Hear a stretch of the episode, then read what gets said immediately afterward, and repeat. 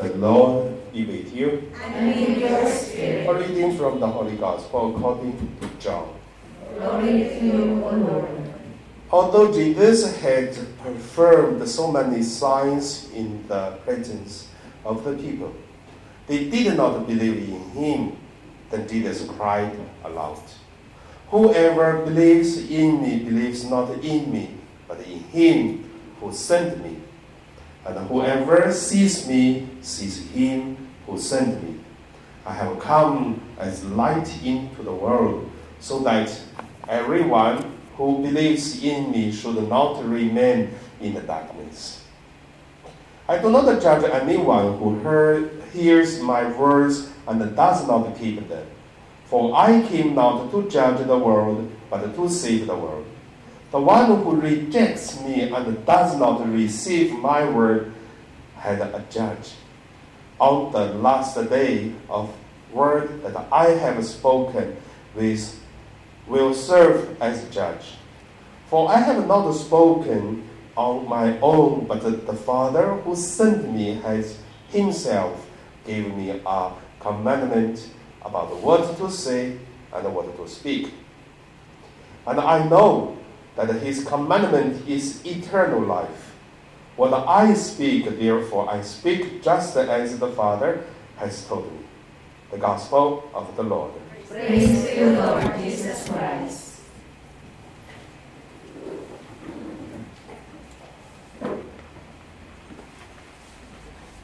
So today my meditation would name it uh, the darkness and the light in our life.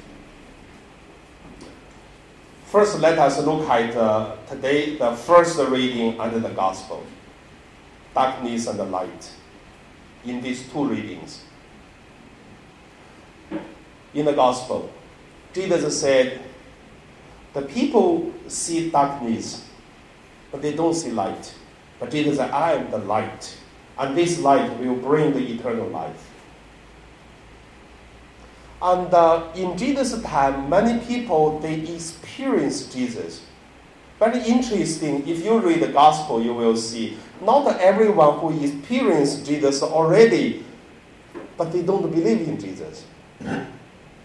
That's why at the beginning of this gospel, he said, Jesus has performed so many signs in the presence of the people, they did not believe in him.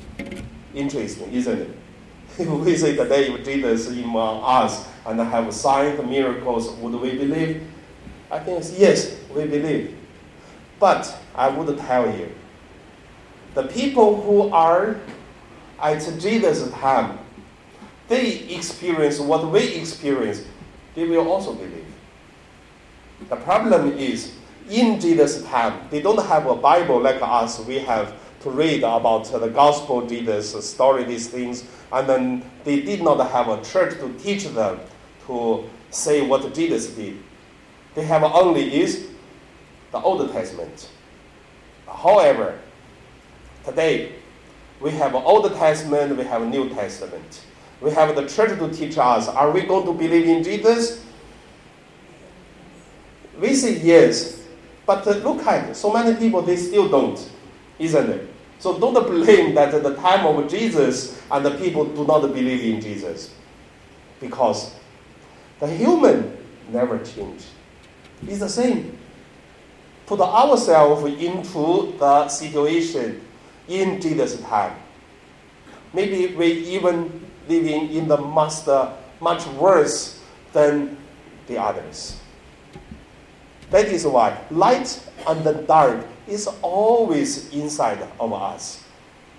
Cross the time, cross the space. So that's from the gospel.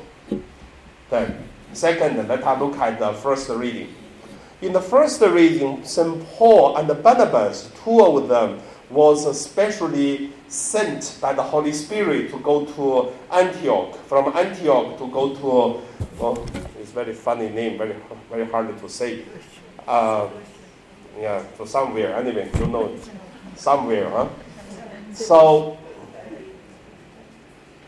you see, the Holy Spirit is acting much uh, clear than what we do now, isn't it? Today we are praying, we see God through our faith, but at that time, Holy Spirit tell St. Paul and Barnabas to tell them by a prophetic uh, gift from charismatic uh, uh, group of the person who tell them, Holy Spirit ask you to go to somewhere from Antioch. So, interesting, isn't it? Very nice. Today, it seems the Holy Spirit doesn't work in that way, not that strong. But still, there are also a lot of charismatic movements, uh, groups, still have the prophetic gift from the Holy Spirit, and also, but mostly are encouraging people to be holy, but not directly to say, okay, Cindy, you are in Hong Kong enough, so who go to Macau to be the one go to open another Shaddai community. So Holy Spirit doesn't work in that way today, isn't it? But we still have our way to look at God. That is why I would say, what is darkness? What is the light in the first reading? In the first reading, if you look at the whole picture, the background, you will see clearly what is light and the darkness. Today we read the, the Gospels, the, the Act Apostles from uh, uh, uh, chapter 12 to 13. At the beginning of chapter 2, you know what's happened. Peter and the 12 disciples was uh, persecuted from Jerusalem. That is why after the Pentecost, the government persecutes uh, the early group of these uh, 12 disciples, including Matthias, the one who replaced Judas Iscariot. And then they have to flee from Jerusalem to go to Samaritans place, which means uh, non-Jewish people. It's uh, like uh, they are not the Gentiles, they are not the Jewish. They are in the middle, mixed group. That's why they go there. And then, since they go there, the persecution still continue. Some of them even left uh, the Samaritan place to go to the Gentiles place. That is why, little by little, little by little, the persecution getting stronger, and then the people from Jerusalem, from Asia, you know, very close to us actually, from Asia, today is Israel, that place, all the way to go to Rome. That is all Europe. That's how did uh, the church develop by persecution, but at the same time, the church developed in the way of a very interesting uh, way, which is pushed by the hands of the Holy Spirit. What is darkness? Persecution. What is light? Look at the Paul. Look at the Barnabas. Look at the 12 disciples. Look at the first group of the believers. They left Jerusalem, go to everywhere. Where they go, where they proclaim the name of Jesus. And that is the darkness and the light. Very interesting, isn't it? If you look at the, no, I mean, if we only look at the black, we only look at the persecutions.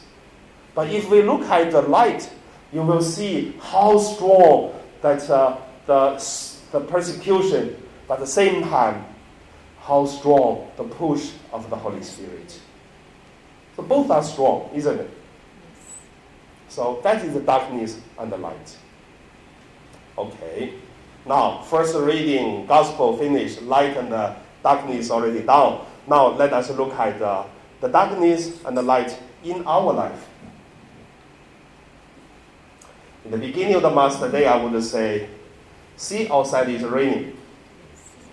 Hopefully, that rain, like the no, hopefully the God's blessing like the rain shower on us. But you know, because of rain, today I already canceled the, canceled the two appointments because people say, oh, Father, it's raining, I cannot come for meeting. Okay, forget it. So we don't meet, meet tomorrow. But I tell you, tomorrow still continue rain. So people only see the rain did the, the, the sign, the sunshine destroyed? No. If you take a plane, everyone take a plane to come to Hong Kong, isn't it? You didn't take a boat, isn't it? didn't take a bus. So, where is the sun? Where is the sunshine? Even there is a big cloudy, the big rain, it is flooding like the, the rain like a flooded. But when we take a plane, we can see the sun still there, the sunshine is still there. It's only under the sunshine that's clouded. Under clouded, that is uh, the rain. So the darkness is very clear, but at the same time, the sun, the sunshine is there also. The only thing is we didn't see it, but it's there. So when we look at uh, the pandemic, we can look at the problem, we look at a lots of uh, uh, evil things, a lots of uh, weakness, whatever the things is, that's darkness. But at the same time, the light is always there. God is always there. So that is uh, quite strongly in today's gospel first reading, and in our life the same. So my dear brothers and the many many sisters. So I want to ask you one question to end my sharing. What is your darkness in your life now and today? So what is the darkness in your life? Where is the sunshine?